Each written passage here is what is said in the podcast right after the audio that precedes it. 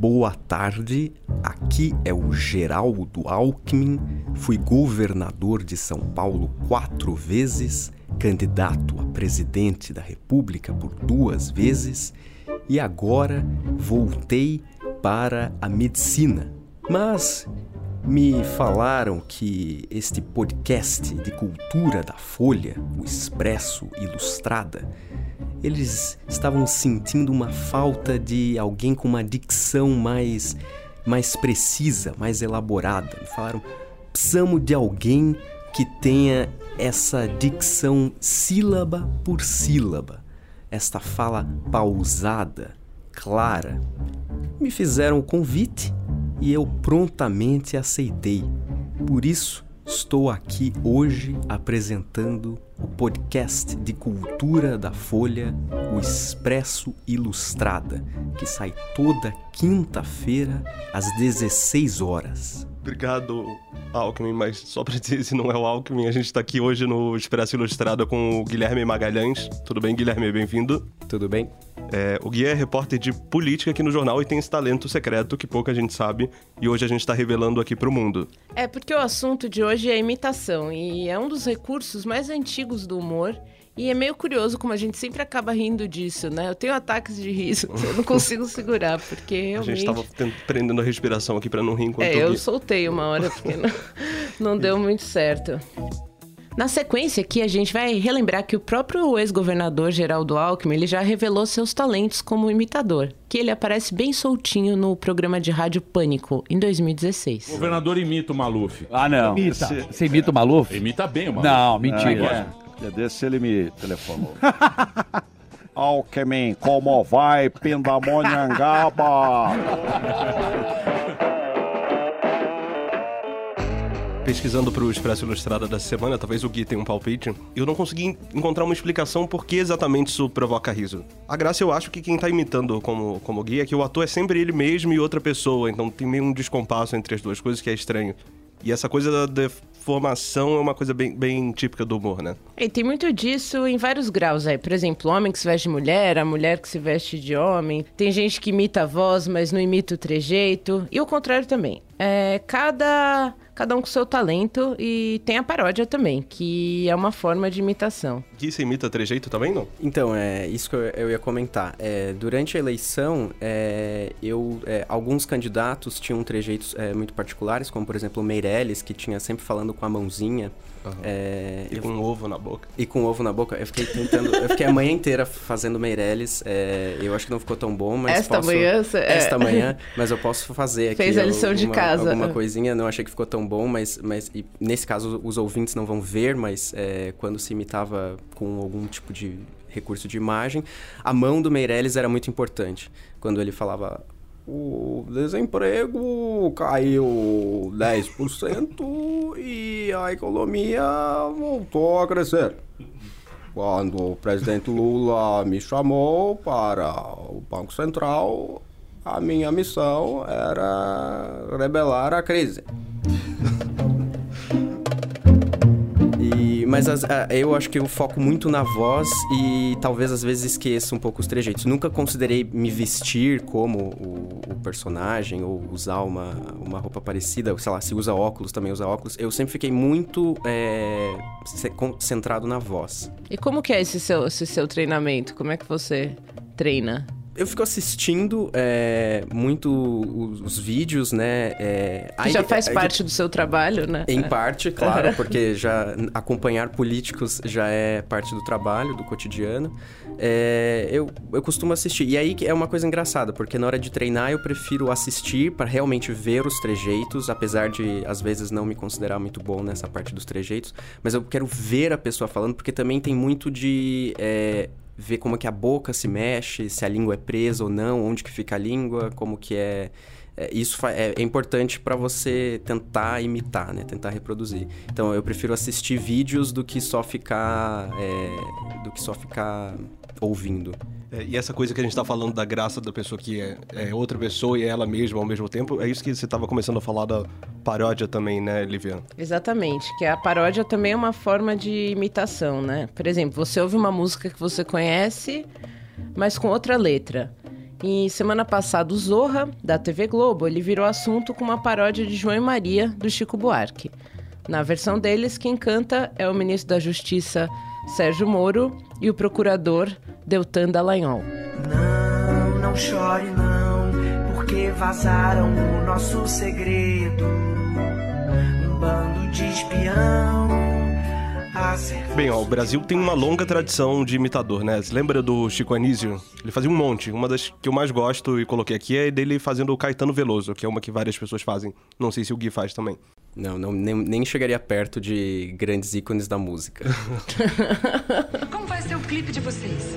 Eu não digo nada, eu não falo nada, eu só quero dizer que amo o Paulinho da Viola. Paulinho é massa. Eu queria dizer para Paulinho, diga a Paulinho que naquele show do Réveillon em Copacabana, eu era apenas um pequenino grão de areia no meio daquele areal todo o César Mais cavocou, só isso. Ou não, ou então não era também. E o Caetano jura que ele nunca falou uma parte dessa imitação que todo mundo faz. Olha aí o que ele falou no Altas Horas do Serginho Groisman em 2007. Eu vou dizer uma, fazer uma censura prévia em homenagem às lembranças da ditadura militar. Não pode dizer ou não. Porque eu nunca falei isso. É isso foi tirado de uma música do Walter Franco, que é injustiçado pela ignorância dos meus imitadores, que embora sejam pessoas queridas, mas são jovens, não sabem, não se lembram de tudo que aconteceu antes. E disse mais. É a minha voz. Eu, eu quando falo, não ouço isso. Mas quando ouvi gravada a primeira vez, morri de vergonha, mas minha voz é assim. Porque a voz que a gente ouve dentro da caveira é diferente, né? Tem, claro, um dos mais famosos que todo mundo gosta, que é o Marcelo Adnet, que é, é realmente impressionante, né? É, o Adnet começou na MTV, não sei se vocês lembram aquele programa 15 Minutos. E também fez o Comédia MTV. Esse aqui é ele imitando o Joel Santana. Desculpa só de lembrar ele imitando o Joel Santana, eu já dou risada. A me toca tu ruma, Dota, come on, divisa cresce. E o Rev tu responde tu me, porra. De quase fica de fudote a word, de dificulte tu toque. When a person talk, the other talks too. Understand? Yes! E, e, sabe uma coisa que eu acho engraçada? Não sei se o Gui conhece e gosta também. Eu gosto dessas imitações que misturam é, as coisas. Sei lá, tipo, coloca uma pessoa dona da voz fazendo uma coisa que ninguém imaginou. Sim, é, isso é. Acho que isso adiciona também um pouco de. mais uma camada ali no, no, no, no humor da imitação, porque é isso, você tá ouvindo ou vendo a pessoa, então você, meu Deus, esse é, essa é a Marina Silva, só que ela tá fazendo uma coisa ou falando uma coisa que você não imaginaria que ela fizesse. Mas como é, a imitação é tão boa, né? Você é, vai no, no riso, cai no riso. Então faz aí um pouquinho da Marina Silva pra gente ouvir, Gui, por favor. A voz da Marina Silva é uma voz que tem um, um timbre muito particular com esse sotaque meio acriano, meio carioca, do S que chia, mas não chia muito, que nem o carioca. Como, por exemplo, as florestas. e você tem que fazer com uma voz meio rouca de gripe, mas meio rouca de voz gasta, porque grita, grita muito para falar da natureza e do desenvolvimento sustentável. Maravilhoso. Eu vou botar uma aqui que é a Maria Bethânia cantando aquele funk Sou Foda. Não sei se vocês lembram, mas que é, é fabuloso. Eu sou foda na cama de esculacho. E claro, essa aí não é a Betânia, é o Gustavo Mendes, aquele mesmo que imitava a Dilma, não sei se vocês lembram, cantando o funk.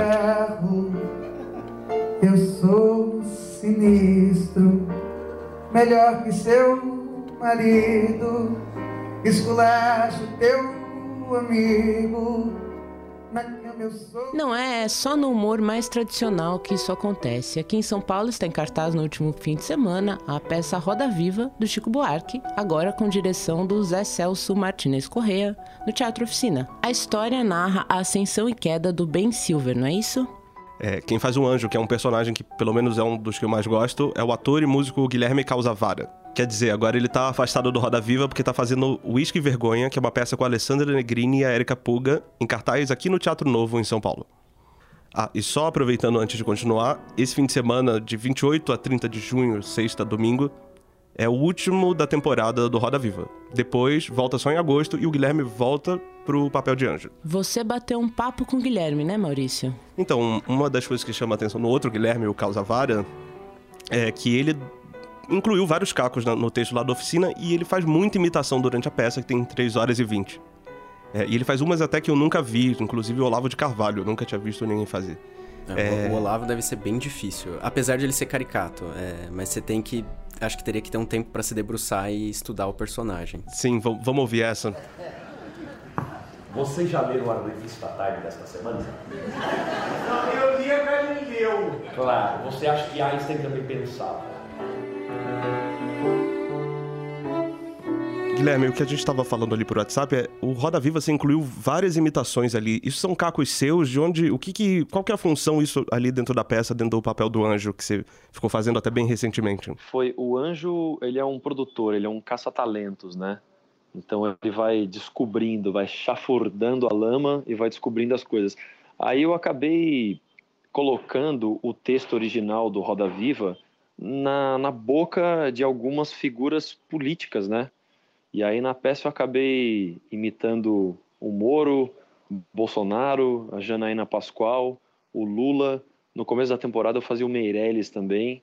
E aí eu coloquei até o Dória no meio da peça nessa última temporada.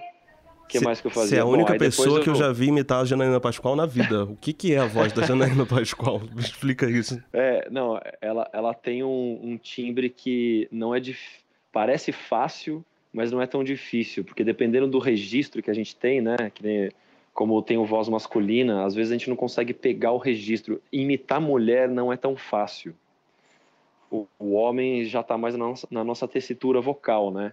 Então a mulher a gente pega mais pelo trejeito, assim. E assim, foi uma invenção minha, foi uma opção minha. Eu fui jogando no meio dos ensaios, as pessoas, o diretor e o coro, eles foram topando, aceitando um ou outro falava assim, ah, sugeria, mas o que, que você acha desse cara? Às vezes você coloca aqui, eu falei, ah, vou experimentar. Numa dessa veio o Olavo de Carvalho, que o meu amigo da Luz, ele falou, cara, é português, né, Portugal, falou, é, eu acho que você deveria é, falar um pouco com a voz de Olavo de Carvalho, dá uma olhada cá. Aí eu olhei aí começou a pegar aquela coisa, né? Aí eu peguei o texto e falei, puta, onde eu vou colocar esse cara? Aí é isso, a gente vai analisando o texto e vai falando, puta, eu acho que essas palavras, essas frases cabem bem na boca do, do fulano de tal. Aí você vai fazendo. Aí eu coloquei até o Suassuna e o Alexandre Frota. Não sei se você chegou a ver. Eu, vi, assim, mas não completo. lembro do Alexandre Frota. O último que eu vi tinha, já tinha a Janaína Pascoal. e você sempre foi imitador? Você descobriu isso cedo?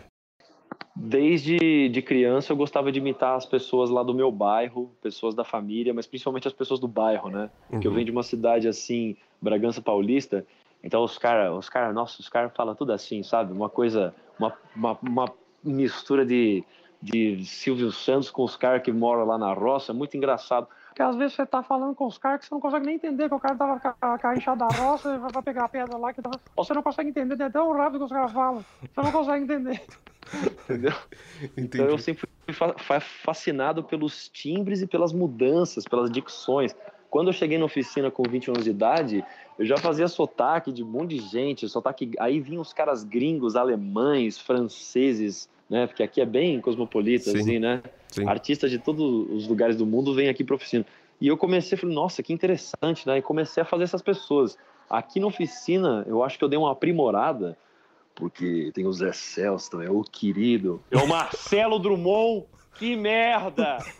Então eu fui começando a me inspirar pelas pessoas. Um amigo meu que falava assim, todos os textos, ele é maravilhoso. Então eu aprendi muito com essa pessoa. E claro, o Pascoal da Conceição, ah, meu, meu, o grande Pascoal. Este castelo será meu.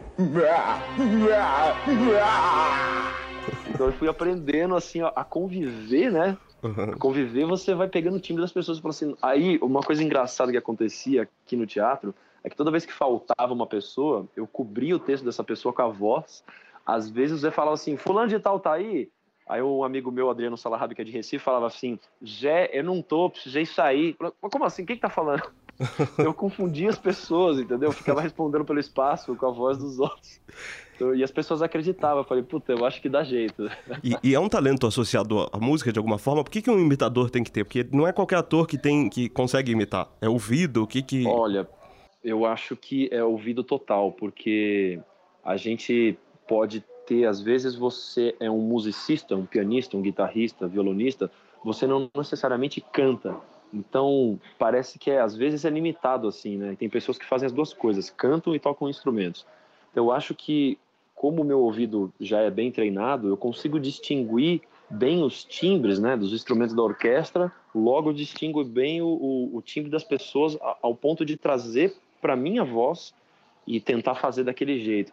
E é até engraçado no meio do teatro, porque às vezes você tem que fazer o que a pessoa está fazendo para ela ver, para ela se ver, né? Então às vezes eu tenho que falar, oh, você está falando o texto dessa forma, daí eu tenho que falar do jeito que ela está falando para ela se ver, mas ela não se vê. Isso que é engraçado. Os outros me veem, né? Sim. Nele, mas o cara que eu tô imitando não se vê. Não, eu não falo assim. e é engraçado é o humor que isso musical. provoca, né? Porque nem sempre a imitação tem uma piada, mas só por ela ser verdade, ser igual, você provoca o riso imediatamente na plateia. Você falou tudo, cara. Eu acho que só o fato de você imitar o trejeito da pessoa, o sotaque, já é. Aí no Roda Viva, às vezes eu considero, por exemplo, a Janaína Pascoal, eu sei que eu não peguei exatamente o timbre dela, eu fiquei estudando, ela era difícil, eu ficava ouvindo antes de entrar num pouco, né, antes de entrar no camarim, assim, ficava ouvindo um pouquinho, assim, saindo do camarim. Mas aí você vê os vídeos e você pega o trejeito da pessoa. Eu sei que ela tem muita gesticulação com a mão direita, né?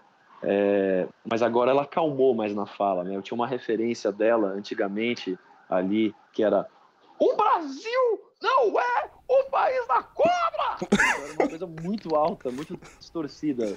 Daí passou essa época, daí eu comecei a falar. Aí eu ouvi ela falando, amados, ser presidente.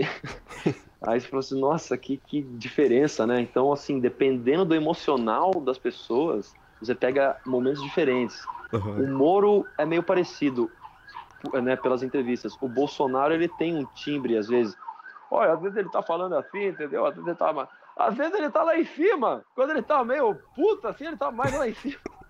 Aí quando ele tá lá em cima, aparece o Gregório do, do Vivier imitando o Bolsonaro. Né? Porque o Gregório do Vivier só fica falando assim, tá certo? Mas pegando a tessitura grave é outra coisa, né? Entendi, entendi. É, escola, sem partido, essas coisas, entendeu? Uhum. Às vezes eu falo com as pessoas dessa forma. A partir de agora só pode torcer pro Palmeiras, tá ok? É, é bom já ir se acostumando. O que, que te chamou a atenção na voz do Olavo de Carvalho? O que, que ela tem de particular? Você, pode mostrar um pouco e dizer o que, que essa voz tem de, de, de interessante? Acho que a, a voz do, Olavo de Carvalho, ele tem uma. Agora faz tempo que eu não faço timbre, mas ele tem uma coisa. Vocês já leram a revista Time desta semana? É? Ele tem uma coisa, parece que ele é um pai que dá bronca. É? Vocês ouviram? É? Tem uma coisa assim. E, é, claro, às vezes ele não está falando dessa forma. Ele tem uma coisa também do R. Muito, esses R's, eles são R's que eu fico muito interessado nesses R's, porque esses R's também fazem parte da lá de Bragança Paulista, mas ao mesmo tempo as pessoas acham que é um R do Sul. Na verdade é um R que se dilui pelo Brasil. Não é só no Rio Grande do Sul que eles falam assim, eles também falam em Minas, também falam em Bragança Paulista em outros lugares, tá certo? Eu nem sei de onde que ele é, mas ele tem essa voz grave, né? Então, por isso que parece que ele é um guruzão, né? Que as pessoas falam que ele é um guru, porque ele tem uma voz warm, né? Uma voz para baixo, assim, de locutor de rádio dos anos 40. Sim, sim, então ele sim. tem esse trejeito, né? Aí quando eu tô bem conectado, eu pego o timbre e faço. Uhum. Agora que eu fiquei um tempo sem fazer Roda Viva, eu já tô um pouco distante, assim. É, a gente foi surpreendido nesses últimos dias com um gáudio do Sérgio Moro pedindo desculpas, sem pedir pro MBL por ter supostamente chamado eles de, de, de tontos. Mas queria dizer assim, pedir minhas escusas se eu eventualmente utilizei, porque eu sempre respeitei o movimento Brasil Livre e sempre agradeci o apoio que esse movimento deu, não só Lava Jato, mas esse movimento nos últimos. É, o que, que te chama atenção na voz dele? Como é que é chegar essa voz e conseguir uma voz difícil? Né? Olha, a voz do Moro, eu demorei um tempo para entender, mas na verdade o que marca para mim é a desafinação. E tem uma coisa que ele fala, que parece, na verdade, é, é Curitiba, mas tem alguma coisa que é um finalzinho de BH. Você percebe que é, tem um finalzinho de BH, às vezes. É, eu tô indo para lá, eu vou confirmar isso. E ele, ele, tem uma coisa, certo? Agora, essa desafinação é a coisa mais característica e que ele tá sempre uma tessitura acima que parece que você tá soprando pela primeira vez uma palheta de saxofone soprano. Então ele tá sempre nessa região aqui. O Gregório do Vivier falou uma coisa muito interessante, que ele falou assim, que o Moro, ele parece o Batman com a voz do pinguim. Eu achei isso fantástico. Eu não, não desrespeitando as pessoas, mas é que cada um tem uma característica. Ah, ele tem uma coisa, às vezes, de pensar que ele demora. Por exemplo, que ele falou assim pro Pedro Bial que eu gosto muito de ler biografia. Qual foi a sua última biografia, eh, juíza? A última biografia... Ah, aí... Não lembro. Essas coisas, esses tempos de cada pessoa é uma coisa, é isso que marca para imitação, é o tempo, a tessitura, né? Se a pessoa desafina ou não, e claro, a dicção é, é importantíssima, assim, né? O ídolo Ben Silver tem uma declaração ao povo e à mídia em geral. O ídolo Ben Silver está empenhado numa vasta campanha pela Lava Jato É, quando jovem agora, você, não sei, você passa trote nas pessoas, imitando voz de amigo dos outros? Como, como que Olha, você usa esse dom para pregar assim, peças? Pelo que eu lembro, já aconteceu uma coisa que eu tava ali no, no restaurante é, com os meus amigos saindo da peça, então eu tava com o Pascoal, Pascoal da Conceição, grande amiga e tal. O que aconteceu foi que a, a Lúcia Gaiotto, que é uma das minhas preparadoras vocais, ela também, ela, ela é a esposa dele, né? E ela tem esse trabalho de voz durante anos, tal, que que perdura muito tempo nos outros teatros que eu faço, a Mundana Companhia, Oficina e tal, e na Companhia Livre. Então, assim, eu quis pregar uma peça nela, eu falei, Pascoal, deixa eu falar com a Lúcia. E eu enrolei a Lúcia durante cinco minutos fazendo o Pascoal da Conceição como se estivesse bêbado. Ah, Lúcia, não, sabe, a gente tá aqui, não, eu tô com o guia aqui. Ela, pá, começou a fazer um silêncio e falou, Pascoal, você tá bêbado? e ela achou que o Pascoal tava bêbado. Aí eu, caralho, cara. Aí depois ela falou, ai, é o Gui, não acredito. Aí eu pensei, eu falei, Pascoal, eu consegui enganar sua mulher, cara. Impressionante. Falei, não acredito, cara. E você usa isso além da imitação? Seus personagens têm vozes? Você busca vozes particulares para cada um deles?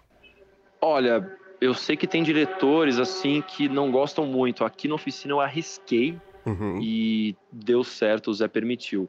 Lá no lá no no Whisky Vergonha, o Basque ele, ele falou assim, cara, eu acho que você não precisa fazer tão marcado assim. Mas aí no caso eu faço um psicanalista argentino, o Dr. Lacran, e ah, o Dr. Lacran, ele tem, né, uma voz que parece que a boneca Hilália perdeu a esperança. Ou você fala sozinha desde criança, Charlotte? Então vai mais pro, pro, pra dicção mesmo do argentino, Uhum. né? E aí ele falou para não marcar tanto, mas é claro, daí eu faço outros personagens tipo o Strumo. E aí, você não vai perguntar o que aconteceu ontem? Cerveja cara, quente, gente, muita gente, banda famosinha, dor de barriga. Então a gente tem que. Né, eu, eu vou para algumas vozes, mas isso Roda Viva me plugou de fazer um, um, um espetáculo na sequência do Roda. Eu falei, cara, não tem como trazer essa influência que tá tão tá, tipo, latejando aqui essa vontade de fazer outros personagens com voz, porque lá eu também faço seis personagens diferentes. Aí você tem que buscar o registro e lá você busca o corpo diferente também, isso que é o mais legal, né? Não, aqui tem um personagem meu que é o Furks, que ele é paulista, que ele conversa com a Alessandra, ela fala assim: é, quem que é você? Eu falei, não, meu nome é Furks, pode me chamar só de Furks. É, é, olha, eu vou te contar uma coisa triste, meu. Eu toco contrabaixo lá no shopping, menos quando chove. Eu não gosto de chuva, nem gosto de sol, eu odeio pessoas molhadas. Então ele tem uma coisa do paulista, assim, sabe? Saquei, saquei. E isso é engraçado, porque eu tenho uma peruca, né? Aham. Eu toco baixo e tenho uma roupinha toda xadrezinha, assim. Então é engraçado, né? Aí depois vem isso, né? Figurino, é, peruca, o. o como que é o, aquele imitador? Eu, eu adorava ele. né? Nossa, uns tempos atrás, o cara do Pânico Carioca. Ah, né? O. Carioca, ele tinha essa coisa do, das perucas, né? Então bastava ele colocar peruca e ele ia pra voz, assim. Não, e ele fazia Era umas engraçado. misturas, né? Imag- É. Imaginava tipo Maria Bethânia cantando funk, Não. rap das armas. sei lá. Nossa, era maravilhoso, né? E eu imito também muita Betânia, Ana Carolina. Ah, na peça também, no Roda Vivo, faço Ana Carolina também. É, Ana Carolina eu vi, Bethânia eu não. É, vi. Betânia, é, a Betânia eu, eu desencanei, eu fiz umas temporadinhas. Mas lá no Pânico tinha uns caras também, tipo o Edu Stablish, que, nossa, eu me inspirei muito. Adorava o. Ele fazia, como que é? O, é, o poderoso castiga. Você, eu ficava conversando com os amigos meus, porra, você tá todo, nossa, você tá cansado hoje, pra caralho, falava pra caralho. Eu, um dia eu mandei uma mensagem para ele, falei, ô, viu, Edu, sou muito seu fã, já, já nem me lembro o timbre, mas era uma coisa assim, era muito engraçado, é o poderoso castiga. Era demais esse personagem, cara. É, Guilherme, e você que imita, entende por que, que tanta gente, mesmo quem não é imitador, ator, nada, consegue imitar o Silvio Santos e o Lula? São imitações Ah, mais fáceis? Olha, eu acho que o Silvio Santos ele já, já está no inconsciente popular brasileiro. mas- Olha, assim, eu não me considero que eu sou tão bom de imitar o Silvio Santos, mas mais importante é pensar que tem uma dentadurazinha ali, entendeu? mas é isso. Depende também, porque quando ele era mais novo, a voz dele era um pouco diferente. Agora ele tá falando mais assim, quase que ele faz, quase que ele nem mais abre a boca. Eu não sei se é um excesso de botox, não sei se é um excesso de botox ou uma outra coisa, mas ele tá falando mais assim. Agora o Lula, companheiro, uma pessoa que imita muito bem o Lula é o Marcelo Adnet. O Marcelo imita muito bem, porque ele tem a ênfase de fazer o Lula. Tá entendendo? Aliás, eu comecei a assistir ontem o documentário do Netflix, né? Da, da, da Petra. Aí o Lula, quando ele tá com 33 anos, ele já tem essa voz, mas tem uma coisa um pouco diferente, que a juventude muda, né? Da mesma maneira que eu acho que o João Gilberto, ele canta de uma maneira diferente, né? Ah, na década de 60, 50, foi mudando. Depois, em 2001, é um outro João, né? Eles vão se reinventando, a voz é diferente, a dicção, mas a raiz está ali, entendeu? São, são as tessituras. Eu adoro o João, um beijo pro João, que ele esteja bem, querido, passando por uma situação, mas ele aqui no oficina ele é um ícone pra gente. Inclusive ele chama o Zé Celso de Minotauro. Ah, eu queria tanto fazer o Roda Viva pro Joãozinho. Muita música que eu fiz aqui também inspirada no João. Calma aí, não desliga ainda, antes de ir embora, as dicas da semana. Tá, e a dica minha dica da semana é só lembrando que dia 10 de julho, indo até dia 14, começa a Flip, a Festa Literária Internacional de Paraty, que esse ano homenageia o Euclides da Cunha, autor de Os Sertões. Quem quiser pode comprar ingresso, acabou de abrir um novo lote para quem quiser participar dos debates. Eu vou botar na descrição do podcast o link para quem quiser comprar.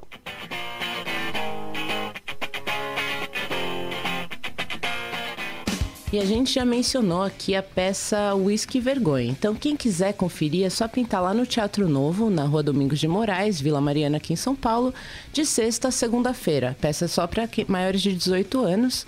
Ela é dirigida pelo Nelson Baskerville e tem como protagonista a atriz Alessandra Negrini. Ela faz a Charlotte, que é uma adolescente sem freios que sofre uma grande perda na vida. É, essa peça é baseada no livro da Juliana Frank, foi adaptada pela Michele Ferreira, que descreve essa adaptação como indecente. Esse foi mais um episódio do Expresso Ilustrado, podcast de cultura da Folha. A gente tem episódio novo toda quinta, às quatro da tarde, em todos os aplicativos. A edição é do Renan Suquevicius. Eu sou Maurício Meirelles. E eu sou a Lívia Sampaio. Até a semana que vem. Até a próxima. Valeu.